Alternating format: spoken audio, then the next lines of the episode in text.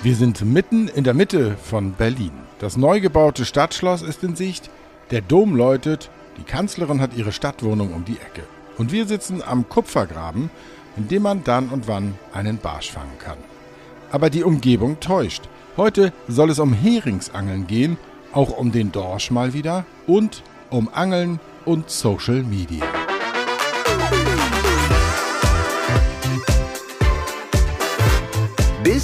Zum Biss. Der Angelpodcast mit Stefan Netzeband. Moin Leute, hier ist der Philipp, auch bekannt als der Dorsch Guide. Ich bin Angelblogger und ähm, schreibe auf, meinem, auf meiner Webseite wie in verschiedenen Angelgruppen ähm, über das Meeresangeln und tausche mich sehr gerne mit anderen Anglern dazu aus. Philipp, ähm, schön dich zu sprechen. Wir wollen heute unter anderem auch mal sprechen über Angeln und ich sag mal digitales, soziale Medien, ähm, weil du da auch mittendrin steckst. Aber erstmal wüsste ich gerne, warum du eigentlich trotz widriger Umstände und wie du trotz widriger Umstände Meeresangler geworden bist. Tja, wenn man das mir gesagt hätte, also äh, ich hätte es auch selber nicht geglaubt. Vielleicht zu meinem Hintergrund. Ich bin ähm, mit 14 Jahren im, ähm, im ortsüblichen Angelverein äh, eingetreten, habe da den Angelschein gemacht. Ich komme also gebürtig aus einer kleinen Stadt in Hessen, äh, lebe jetzt seit zehn Jahren in Berlin und ja, damals habe ich natürlich an allen möglichen Flüssen und Bächen ähm, geangelt, allround geangelt, auf äh, Karpfen, Hechte, Aale, ähm, ja, was es halt so alles gibt, Karpfen, ähm, Rotaugen. Und ähm, ich war damals auch Abonnent einer großen deutschen äh, Angelzeitschrift. Und es gab ein Sonderheft zum Thema Dorsch. Das, das stach mir ins Auge, das habe ich mir geholt. Und ich war vom Thema Meeresangeln ähm, gleich eigentlich total angetan. Jedenfalls habe ich meinen Vater daraufhin dann so lange genervt, mit mir mal nach Büsum zu fahren und eine Kuttertour zu machen, bis er eben nachgegeben hat. Und so bin ich mit 15 oder 16 damals zum ersten Mal zum Meeresangeln gekommen. Ähm, aber eigentlich erlebte ich da Schiffbruch, denn ähm, ja, die Nordsee ist nicht die Ostsee, das heißt, da ist schon ein bisschen mehr Seegang, kann mehr Seegang sein. So war es an dem Tag auch. Der Kutter war voll. Wir haben nichts gefangen, keiner hat auch einen einzigen Fisch gefangen, alle haben sich übergeben und am Ende ist auch noch einer über meine neue Pilkrute gestolpert und die zerbrach. Also ich bin dann, ich habe dann abends den Dorsch im Restaurant genossen, aber habe mir geschworen, Meeresangeln, sowas mache ich nie wieder die, die Fische einmal leer und die Mitangler voll. Ein, ein sehr schöner Einstieg. Äh, danke dafür. Nun gibt es, äh, gab es äh, Ende August vom, vom Dorsch nochmal schlechte Nachrichten. Die waren, ähm, für die, die es ein bisschen verfolgt haben, äh, strittig. Im Sinne von, wie schlimm ist es wirklich? Hamburger Forscher äh, haben gesagt, da ist ein Kipppunkt erreicht, dieser Dorsch in der Ostsee. Er holt sich gar nicht mehr in der westlichen Ostsee das werden wir hier nicht lösen, aber welche Wahrnehmung hast du denn, der du ja auf, äh, unter anderem auf Online-Foren Leute anleitest zum Dorschangeln? Äh, äh, welchen Eindruck hast du denn jetzt mal ganz global und ganz ehrlich vom, vom Zustand des Dorsches? Ich sage mal so, also die, die Unkenrufe aus der Wissenschaft ähm, verfolge ich in den letzten Jahren immer häufiger, nicht nur was Dorsch betrifft, sondern zum Beispiel auch dem Ostseehering geht es auch nicht gut. Und ich denke, ganz kann man das nicht von der Hand weisen. Man kann natürlich ähm, Kritik an der Wissenschaft üben, wenn Wissenschaft ist immer nur eine Annahme der Wirklichkeit. Niemand weiß, wie viele Fische es wirklich in der Ostsee gibt. Äh, das wird man auch nie ermitteln können. Die Wissenschaft bedient sich da verschiedener Methoden, um ähm, über Hochrechnungen letztlich auf eine Zahl zu kommen, wie viele Fische sind ähm, in einem Jahrgang oder wie viele Jungfische gibt es.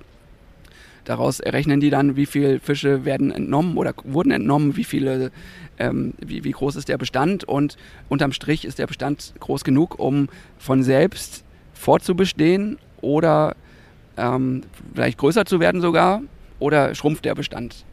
Da gibt es die natürliche Sterblichkeit, die fischereiliche Sterblichkeit. Und ich halte, also ich bin so gesehen Wissenschaftsfan, weil ich ähm, das für sehr wichtig erachte, sich damit zu beschäftigen ähm, dem Ganzen natürlich aber auch kritisch gegenüberzustehen. Man hat jetzt gesehen, es gab also eine Studie von der Universität Hamburg. Ähm, das Ergebnis war also, dass der Bestand des Westdorschs zusammengebrochen sein soll. Man unterscheidet da auch zwischen Westdorsch und Ostdorsch. Dem hat das Thün-Institut widersprochen, weil die Datengrundlage aus ihrer Sicht nicht ganz sauber ist. Es gibt also verschiedene Populationen, die wurden bis 1900 also vor 1985 wurden die als eins zusammengefasst und dann am Ende ähm, einzeln ausgewiesen. Also man kann sich darüber streiten, wie aussagekräftig dann diese Studie ist, das Ergebnis. Aber ähm, also beispielsweise dieses Jahr, das ist rein subjektiv. Ich äh, bin also ständig im Austausch mit Angelguides und Angelfreunden ähm, entlang eigentlich der ganzen Ostseeküste. Ähm, da ganz typisch ist, äh, fünf, sechs Leute gehen zusammen mit einem kleinen Boot los, angeln den ganzen Tag, die fangen auch, aber das sind alles nur Fritten, also kleine Dorsche. Fünf, sechs Angler kommen am Ende nach Hause und haben vielleicht fünf oder sechs maßige Dorsche und die sind dann 39, 40, 45 Zentimeter vielleicht. Die Lage beim Hering, und ähm, das ist ja auch zentraler Gegenstand deiner Arbeit, sozusagen am Fisch, äh, die ist nicht ganz so bedrohlich. Sie ist aber auch, ähm, äh, ich sag mal, da sind auch dunkle Wolken und soweit ich es verstehe, ist immerhin die Ursache ein bisschen klarer beim Rückgang des Herings, weil der durch den Klimawandel jetzt schlicht ähm, im Prinzip äh, seine, seine Zielnahrung verpasst. Ähm, was glaubst du denn, äh, bedeutet das für die, die in der Ostsee entweder gerne angeln oder ihr Geld damit verdienen, Leute zum Angeln zu bringen oder selber zu fischen? Wie muss man sich denn da wohl jetzt umstellen in den nächsten Dekaden, sag ich mal? Auch das ist keine leichte Frage, weil man muss da erstmal differenzieren, äh, welche Auswirkungen möglicherweise ähm, eine Einschränkung für uns Angler oder auch für die Fischerei hat. Wir, wir Angler gehen unserem Hobby nach und freuen uns, wenn wir ähm, schöne Fische fangen. Und äh, also ich bin zum Beispiel ein Kochtopfangler. Ich angel eigentlich fast nur auf Fische, die ich auch gerne esse und entsprechend entnehme, wenn sie groß genug sind. Ähm, wo ich wirklich Plack kriege, oder auch anders gesagt, ähm, da, könnt, da könnte ich durchdrehen, wenn ich höre, dass Leute sagen, Angeln, das muss sich lohnen. Angeln ähm, für Angler, die vielleicht ähm, eine weite Anreise haben oder, oder viel Geld für Übernachtung und eine Kutterfahrt und so bezahlen, für sie muss das lohnen. Ähm, da denke ich, Leute, habt ihr den Schuss nicht gehört, weil Tatsache ist nun mal, wir haben nicht mehr die Dorschbestände aus den 80ern oder 70er Jahren, sondern es ist einfach mal weniger Fisch da. Wie man diesen verteilt zwischen der kommerziellen Fischerei und den Anglern ist wiederum ein schwieriges Thema. Wir Angler, klar, wir wollen auch unsere Fische fangen, aber wir dürfen nicht vergessen, laut einer, äh, ich glaube, in einem der letzten Folgen gab es mal einen Beitrag, ungefähr 10 Prozent der Bevölkerung sollen Angler sein. Wenn, wenn dem wirklich so wäre, stehen uns 90 Prozent der Restbevölkerung gegenüber, die wollen auch gerne frischen Fisch essen. Und da ein gerechtes Maß zu finden, wie viel spricht man den Anglern zu und der Restbevölkerung, ist nicht einfach. Aber das ist auch nicht, nichts, was wir direkt beeinflussen können. Für die Anbieter nun von, von äh, Kutterfahrten und ähm, Angelzubehör und, und allem, was da dran hängt, ist es natürlich noch mal komplizierter, weil die haben ja ein, ein wirtschaftliches Interesse am Angeln. Für die muss die Politik meiner Meinung nach da auch eine Lösung finden, wenn also weniger Fisch da ist. Aber Achtung, der nächste doofe Wortwitz platt gesagt, ähm, müssen Leute wie du dann äh, sich auch vielleicht umstellen und später mal statt Hering äh, sagen, hier ist ein, ein Plattfischforum oder ein, ein Makrelenforum äh, im Sinne von, wir stellen uns um. Wir stellen uns vom, von den Zielfischen um und von der Art zu angeln. Das auf jeden Fall. Also das Meeresangeln bietet wirklich sehr viele Angelarten und vor allem auch äh, tolle Fische, auf die man angeln kann, eigentlich das ganze Jahr über. Ähm, ich habe weil ich habe mein, wie sagt man, ich, ich bin halt totaler Dorsch-Fan, aber ich habe auch durch das Dorschangeln kennengelernt, was es alles noch äh, für tolle Meeresfische gibt. Es gibt noch den Hornhecht, es gibt die Meerforelle, es gibt den Lachs, es gibt äh, Makrelen im Sommer. Also es gibt so viele tolle Methoden und, und, und Arten, ähm, im Meer angeln zu gehen. Da ist immer noch was dabei und die ganzen Plattfische natürlich auch. Jetzt sieht man äh, auf den Kuttern äh, und an den Ufern immer noch äh, neben Anglern und Haken und Ködern äh, immer noch viel Papier. Also äh, Angelscheine, Fischereierlaubnisse, äh, Jahresfischereiabgaben und so weiter. und du dagegen bist unterwegs auf den Homepages, die du pflegst und ähm, bei Facebook. wie weit glaubst du, geht die Digitalisierung beim Angeln und was ist der Weg, der da noch vor uns liegt? Also zu, zum Thema Digitalisierung und Angeln, ähm, ja, ich betreibe also Angel-Communities. Ich verstehe mein, meine Marke Dorsch Guide auch als Ratgeberportal äh, zum Meeresangeln Man hat also die Möglichkeit, beispielsweise in meiner Gruppe zum Dorschangeln, Heringsangeln, Hornechtangeln oder Plattfischangeln sich auszutauschen. Ähm, ganz häufig kommen eben Fragen wie, wie läuft es zurzeit in dem Gewässer oder im Frühjahr ist der Hering schon da ähm, oder ähm, praktische Tipps, so welches Angelgerät ähm, oder welche Köder kann man empfehlen oder so. Ähm, das sind sehr nützliche Informationen, die dort äh, geteilt werden. Also ich bin nicht der Einzige, der dort ähm, entsprechend Hilfe gibt, sondern eigentlich die ganze Community sich selber. Und ich habe es eben selber erlebt. 2016 ähm, war ich das erste Mal zum Lachstrawling an der Ostsee und habe hab mein Angelgerät mitgebracht. Der Guide begrüßte mich morgens ganz freundlich, sagte, ja, komm an Bord, deine Angeln kannst du unten unter Deck tun, die können wir hier eh nicht gebrauchen. Ja, weil ich als gestandener Süßwasserangler eben gemerkt habe, okay, am Meer zu angeln, ähm, da hat man es mit ganz anderen Voraussetzungen zu tun. Das fängt auch schon viel früher an. Das ist nicht nur das Angelgerät, sondern das ist der Fisch selber, die, die Gewohnheiten des Fisches. Was frisst er? Wo, wo findet man ihn? An welchen Spots? Ähm, also es ist eigentlich so ein kleiner Mikrokosmos nochmal innerhalb des Angelns, da, woraufhin ich dann einfach gesagt habe, Mensch, ich möchte anderen ersparen, dass sie vielleicht wie ich zur falschen Zeit am falschen Ort angeln, mit dem falschen Equipment unterwegs sind und am Ende nach Hause kommen und ähm, total frustriert sind und vielleicht auch noch dann ausgelacht werden, weil sie halt ohne Fisch nach Hause kommen. Was für eine äh, Zielgruppe ist die typische, der du online begegnest bei deiner Arbeit? Wie alt sind die? Was sind das für Leute? Wo kommen die her? Also es sind eigentlich alles, äh, alle Altersgruppen, äh, vorwiegend natürlich jüngere, so vorzugsweise, also ich vermute mal so bis 45 im Kern, die ähm, ja, sich gerne austauschen, wie gesagt, ähm, gerne auch mal Bilder ins Netz stellen, ähm, einfach mal auch schauen wollen, was andere so angeln, wo die angeln gehen und natürlich die Angelberichte von anderen lesen. Ne? Es gibt auch nichts Schöneres für uns Angler, als, als ein paar Zeilen von jemandem zu lesen, ähm, wie sein Angeltag verlaufen ist. Angefangen von morgens, als der Wecker um halb fünf klingelte und er ähm, noch schlaftrunken irgendwie ans Wasser gegangen ist, bis abends, ähm, bis er vielleicht den Fang noch versorgt hat und ähm, ja, seine Angel, seine Gummistiefel wieder in die Garage stellt. Ist die Branche denn, du bist ja Online-Marketing-Experte, hast also auch Vergleichsmöglichkeiten zum Beispiel zwischen Angeln und anderen äh, Branchen.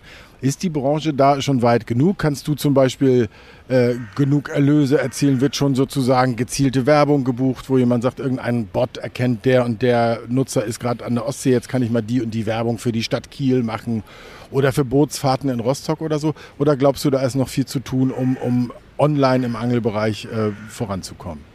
Also primär erziele ich keine Einnahmen durch Werbung, sondern äh, durch den Verkauf eigener Produkte. Das sind bei mir in erster Linie Informationsprodukte. Ich habe äh, beispielsweise vor der Pandemie auch mal ein Seminar zum Thema Dorschangeln veranstaltet. Und das sind äh, auch sozusagen, ähm, wovon ich ja als Journalist ein Lied singen kann, das sind im Prinzip äh, zum Teil dann Bezahlinhalte. Ja, durchaus. Also beispielsweise das E-Book zum Heringsangeln, was ich geschrieben habe, für das ich lange recherchiert habe. Ähm, was gibt es für Spots, was gibt es für Angelköder, was gibt es für, ähm, ja, grundsätzlich für Bedingungen. Ähm, daraus habe ich eben ein, ein Ratgeberbuch geschrieben für Leute, die also entweder ganz neu sich dem Angeln widmen oder eben noch nie ähm, Meeres- oder Heringsangeln waren. Und dazu kommt in diesem E-Book gibt es einen multimedialen Teil. Das ist also eine versteckte oder eine passwortgeschützte Webseite mit einer interaktiven Karte. Da kannst du also entlang der Ostsee, siehst du da 40, 50 Spots sozusagen, wo du angeln kannst. Und dabei kriegst, dazu kriegst du noch direkte Informationen, wie viele Haken dort ähm, erlaubt sind, ob das Angeln vom Boot aus ange äh, erlaubt ist, ob der Setzcacher erlaubt ist und lauter solche nützlichen Informationen, die ich dort gesammelt und zusammengetragen habe. Und ähm, ja, also jemand, der Heringsangeln möchte und nicht weiß, wo, wann und wie, der braucht eigentlich nur dieses E-Book. Da steht alles drin und dann kann es schon losgehen. Vermisst du als Angler oder als Online-Experte oder sogar als beides noch irgendwelche Apps? Ja, also die App, die mir am meisten fehlt, wäre ein digitaler äh, Angelschein natürlich, dass man diese ganzen Papierberge nicht mehr mit sich rumtragen muss ähm, am Wasser. Auch ein digitales Fangbuch ist natürlich sehr nützlich, um ähm, einfach für sich selber zu dokumentieren, wann man wo, wie was gefangen hat. da gibt es ja schon Überlegungen, Pilotversuche mit, im Prinzip mit Karten, mit Chipkarten. Ähm, nach meinem Verständnis müssten das, und so verstehe ich dich auch, aber eigentlich eher schon Apps sein, die man auf dem Smartphone mit sich rumträgt. Oder wie siehst du das? Es wäre auf jeden Fall praktischer. Das heißt, man, man hat es auf dem Gerät, ja, und äh, muss das nicht irgendwie als Plastikkarte in der Tasche rumtragen.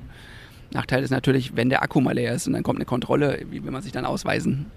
Es ist ja auch noch äh, insgesamt ein Thema äh, beim Angeln, ist natürlich die Bürokratie. Ich sag mal, beim Meeresangeln betrifft das im Wesentlichen äh, je nach Rechenweise zwei, allerhöchstens vier Bundesländer, von denen wir da sprechen, wenn man sich, also, na gut, also äh, äh, wie würdest du dir denn da so eine Art Bürokratieabbau vorstellen? Oder man, man, muss ja nicht immer meckern, würdest du sagen, beim Meeresangeln die paar Unterschiede zwischen Schleswig-Holstein und MacPom, die kann man auch verkraften? Also es gibt ja schon Unterschiede, beispielsweise wenn ich an die Schonzeit der Meerforelle denke, das ist von Bundesland zu Bundesland, also MacPom zu Schleswig-Holstein natürlich unterschiedlich, auch ähm, teilweise Mindestmaße. Da wäre es natürlich sehr praktisch, wenn man, wenn man die Kurzübersicht entweder immer in der Hosentasche dabei hat, in Form einer, einer App, auch was zum Beispiel Gewässer betrifft, so wo vielleicht das Angeln verboten ist. Wenn man das interaktiv mit einer Karte verknüpft oder so, dass man immer weiß, stehe ich, stehe ich hier sicher oder unsicher. Was mir auffällt, ich bin da auch Mitglied übrigens und so haben wir uns unter anderem auch kennengelernt und lese genau das. Da schreibt jemand, ich stehe am Nordostseekanal äh, oder will dahin, hat jemand gestern was gefangen und so weiter. Manchmal muss man da auch ermahnen, zum Beispiel du als Administrator und sagen, ähm, lest doch erstmal die anderen Einträge, bevor ihr einen neuen anfangt, weil vielleicht steht das da schon. Ja? Ähm, das andere, was rund um, sag ich mal, die Lage des Herings äh, die wir schon gestriffen haben, äh, angeht. Ähm, was mir manchmal auffällt, sind schon Einträge, wo jemand schreibt, oh, in vier Stunden 600 Stück gefangen. Ja, wo ich denke, da schreit auch ein bisschen jemand nach einem Backlimit für einen Hering, ja. Also welche Wahrnehmung hast du da als Administrator? Würdest du dir wünschen, dass manche eher so mit, mit Augenmaß fangen oder, oder würdest du denken, äh, redet doch nicht äh, so drüber, sondern genießt es still oder wo ist da so deine Position? Ja, da kommen wir wieder zum Ausgangspunkt mit dem Anspruchsdenken eigentlich zurück. Wenn ich lese, jemand hat ähm, 120 oder, oder 200 Heringe gefangen, ich persönlich ähm, bin da etwas bescheidener. Ich fange halt meine 20 Heringe und dann höre ich auch auf. Ja, man kann es, glaube ich, schlecht verallgemeinern. Also schwarze Schafe gibt es halt leider immer, die, die das halt maßlos auskosten. Wenn nun mal die Faktenlage so ist, oder wenn die Faktenlage so wäre, dass der Hering im Bestand bedroht ist, wäre eine, eine Regulierung sinnvoll, sofern man sie natürlich auch überprüft. Das andere Thema der Hering ist ja ein Schwarmfisch. Das heißt, wenn es läuft, läuft es meist richtig. Ich habe zum Beispiel mit meinem Sohn beim letzten Mal in Stralsund, wir waren nun auch mit, mit Bus und Bahn da und hatten eine Kühltasche mit. Wir haben allein aus logistischen Gründen nach einer Dreiviertelstunde vom Boot aufgehört, weil wir wussten, 60, 70 Stück äh, sind toll, um die jetzt einzulegen. Das kann man ja mal auch dazu sagen. Von so einem Hering bleibt natürlich auch nicht wahnsinnig viel, je nach Größe, wenn du die einlegst.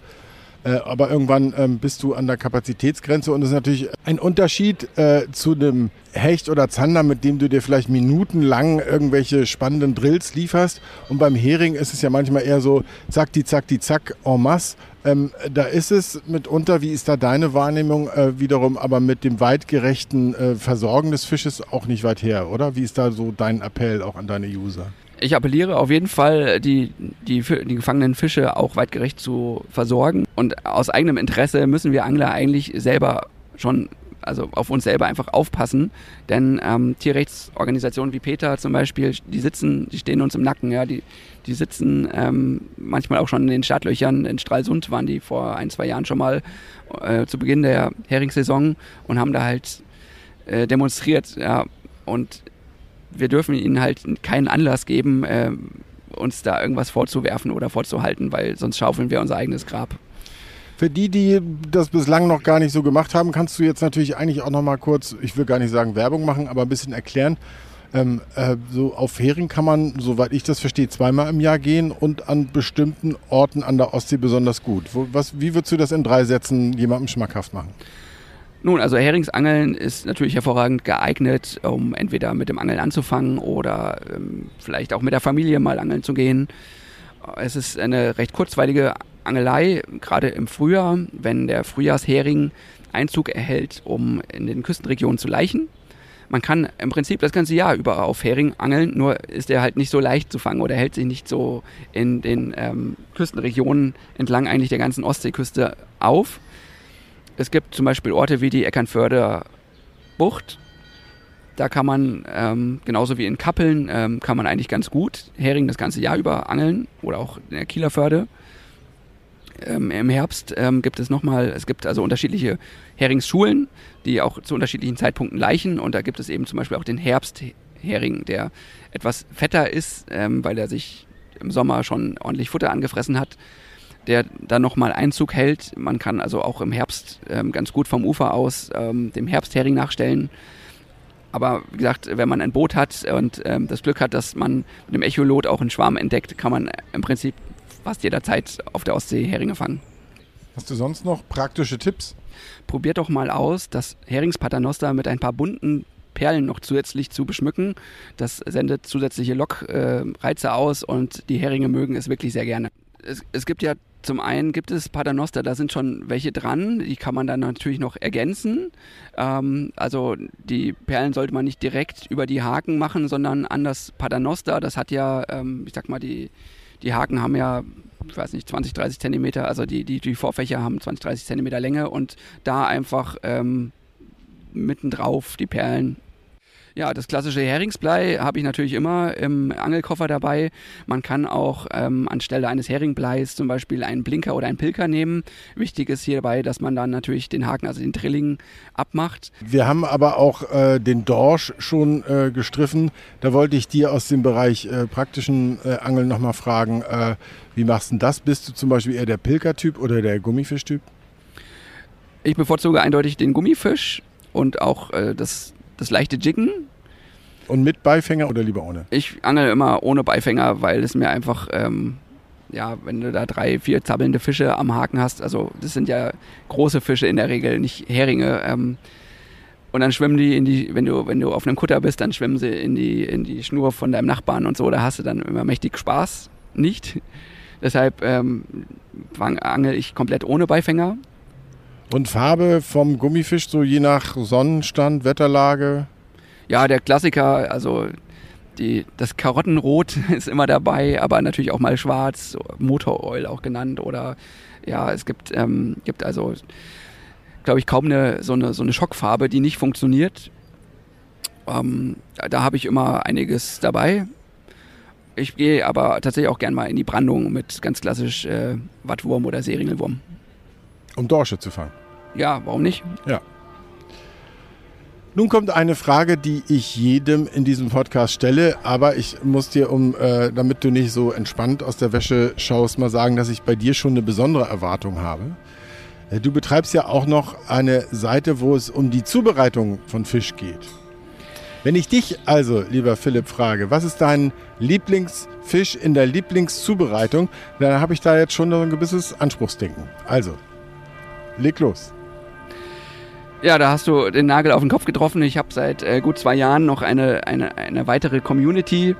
Äh, meine Fischküche.de heißt sie und widmet sich um die kulinarische Zubereitung von Fisch und Meeresfrüchten. Ein, ein besonderes Dorschgericht, was ich gerne esse, ist der Dorschburger tatsächlich. Also eine Art Fischburger, aber aus einem schönen Dorschfilet. Je nachdem, wenn man mag, Natur gebraten oder leicht meliert. Dann kommt da bei mir Remoulade drauf, etwas Salat, eine Scheibe Tomaten und besonders gut schmecken auch noch ähm, Granatapfelkerne dazu. Sehr schön, Philipp. Danke für dieses Treffen an diesem zentralen Berliner Ort. Und sehr, das sehr nächste gerne. Mal sieht man sich vielleicht irgendwo äh, zwischen Eckernförde und Stralsund.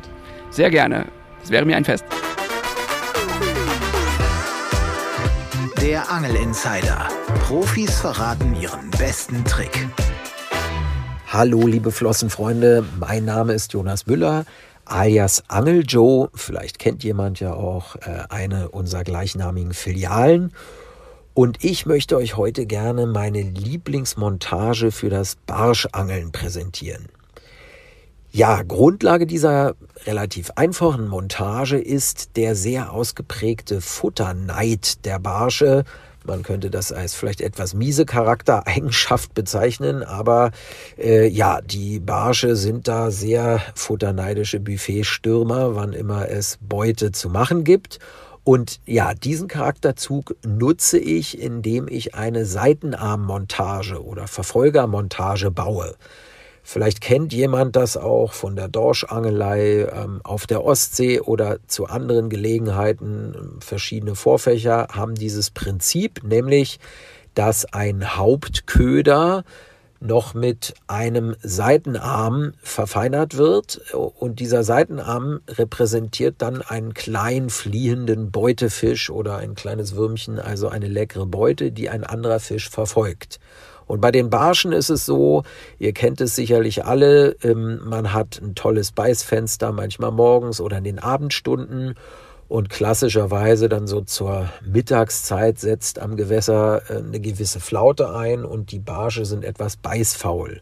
Und gerade dann greife ich sehr gerne zu dieser Montage, weil man damit auch ja die vielleicht äh, satten, etwas faulen Barsche sofort wieder aktiviert bekommt. Grundlage ist ähm, ein ganz normales Vorfach von 60, 70 Zentimetern aus Fluorocarbon und da befestige ich dann auf der Hälfte des Vorfachs etwa oder auch nach etwa einem Drittel von oben vom Wirbel oder von der Verbindung zur Hauptschnur aus gesehen, ähm, befestige ich einen kleinen Seitenarm von 5, 6 Zentimeter. Das funktioniert wunderbar mit einem klassischen Seitenarmknoten oder ihr könnt auch so eine kreuzgebohrte Perle verwenden. Und an diesem Seitenarm befestige ich dann einen unbeschwerten Einfachhaken, bestenfalls, oder ich bevorzuge Größe 6 und daran dann einen kleinen Gummiköder. Da müsst ihr äh, vielleicht auch nochmal in euer jeweiliges Landesfischereigesetz schauen, äh, wie da die Regelungen sind. In Berlin zum Beispiel ist es so, wenn der äh, zwei Zentimeter nicht übersteigt in der Länge, dann äh, passt das hervorragend.